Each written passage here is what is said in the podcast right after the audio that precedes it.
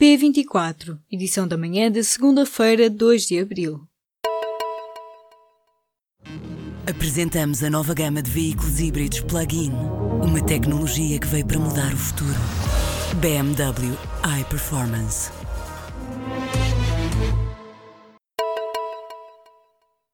As contas não serão o forte de Isabel dos Santos. Quem o disse foi a própria empresária angolana durante uma audiência judicial em Paris em fevereiro, a propósito do processo de indenização exigido pela Oi.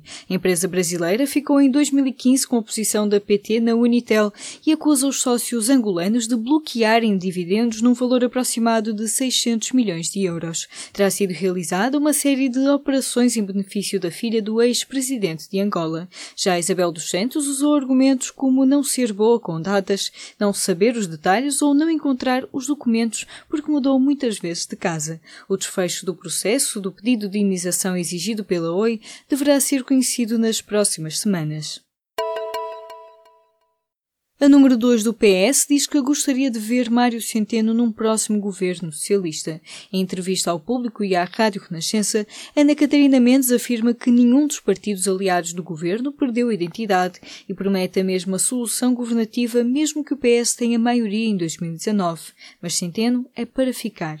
A secretária-geral adjunta do PS diz que os temas de António Costa para a próxima legislatura são o clima, a digitalização, a democracia e as desigualdades, e coloca-se ainda contra a proposta do Bloco de Esquerda de criar um organismo para vigiar rendimentos dos políticos. Sobre as eleições europeias, o PS só deverá dizer quem são os candidatos em 2019, a poucos meses das eleições.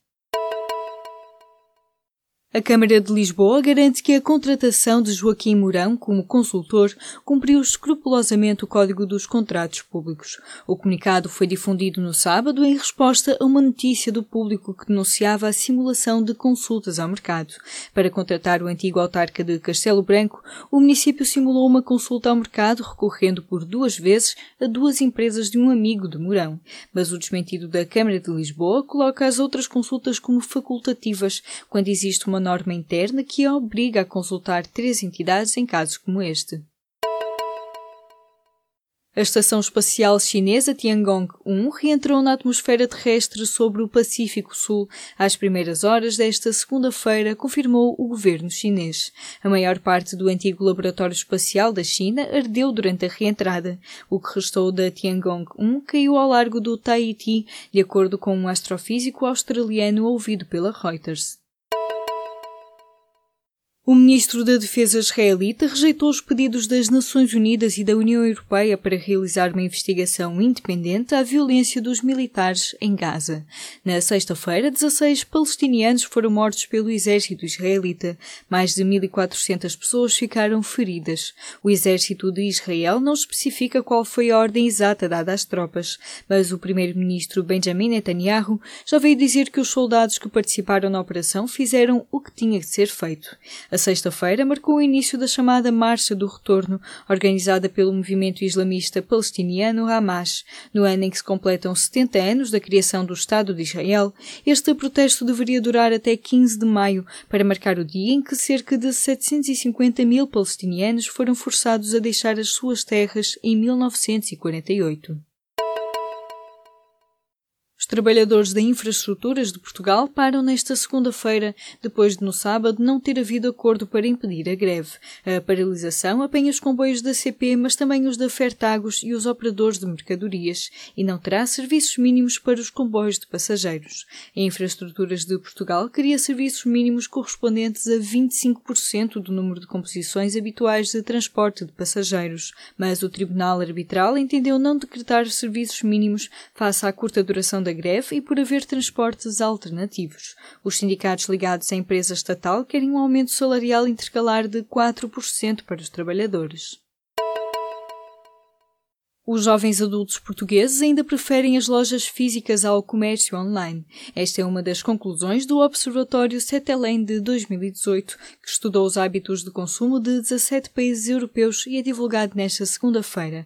Os dados focam-se nos millennials, jovens adultos na faixa etária entre os 18 e os 34 anos. Em Portugal, 4 em cada 5 destas pessoas admite procurar os produtos antes de comprar, mas costumam concretizar a compra numa loja física. Ainda assim, assim, os millennials portugueses são os europeus que mais referem interagir com as marcas nas redes sociais. Também são os que mais reportam ver vídeos de retalhistas nestas plataformas e colocar questões via Facebook, Instagram ou Snapchat.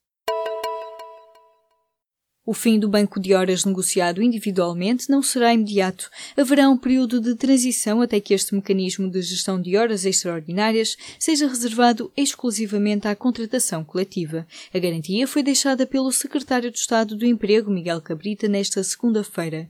Em entrevista ao Jornal de Negócios e à Antena 1, o secretário de Estado também esclareceu que a nova taxa para penalizar as empresas que abusem da contratação a termo só será cobrada em 2020, ou seja, na próxima legislatura. A 23 de março, o Governo apresentou aos parceiros sociais a proposta de alteração ao Código de Trabalho. Miguel Cabrita disse ainda que o Governo tem a expectativa de que o PCP e o Bloco aprovem as alterações à lei laboral. O tempo de compensação nos jogos de futebol nunca cresceu tanto como nesta época. O período de descontos concedido em jogos da Liga Portuguesa passou de uma média de 5 minutos na temporada 2016-2017 para 6 minutos na atual competição. No início da temporada, os árbitros portugueses foram incentivados pelo Conselho de Arbitragem a não pouparem nos minutos de compensação, sempre que existam incidências que prejudiquem o tempo útil de jogo. A Liga não disponibiliza dados, mas os comentários comentários de treinadores nos últimos meses transmitem a sensação de que, em Portugal, a bola está menos tempo em movimento do que nos campeonatos de referência na Europa. A estátua do Ardina, na Praça da Liberdade, no Porto, não resistiu a uma sessão de fotos de turistas. Caiu, mas a polícia diz que não foi por vandalismo. De acordo com o Jornal de Notícias, a estátua terá sido derrubada por um grupo de turistas de nacionalidade espanhola. Ao ceder da base que a suportava, a queda da estátua feriu uma jovem que passava pelo local. Mas a PSP diz que a estátua do Ardina já estava em mau estado e considerou não haver motivo para detenções. A estátua foi, entretanto, recolhida pelos serviços municipais.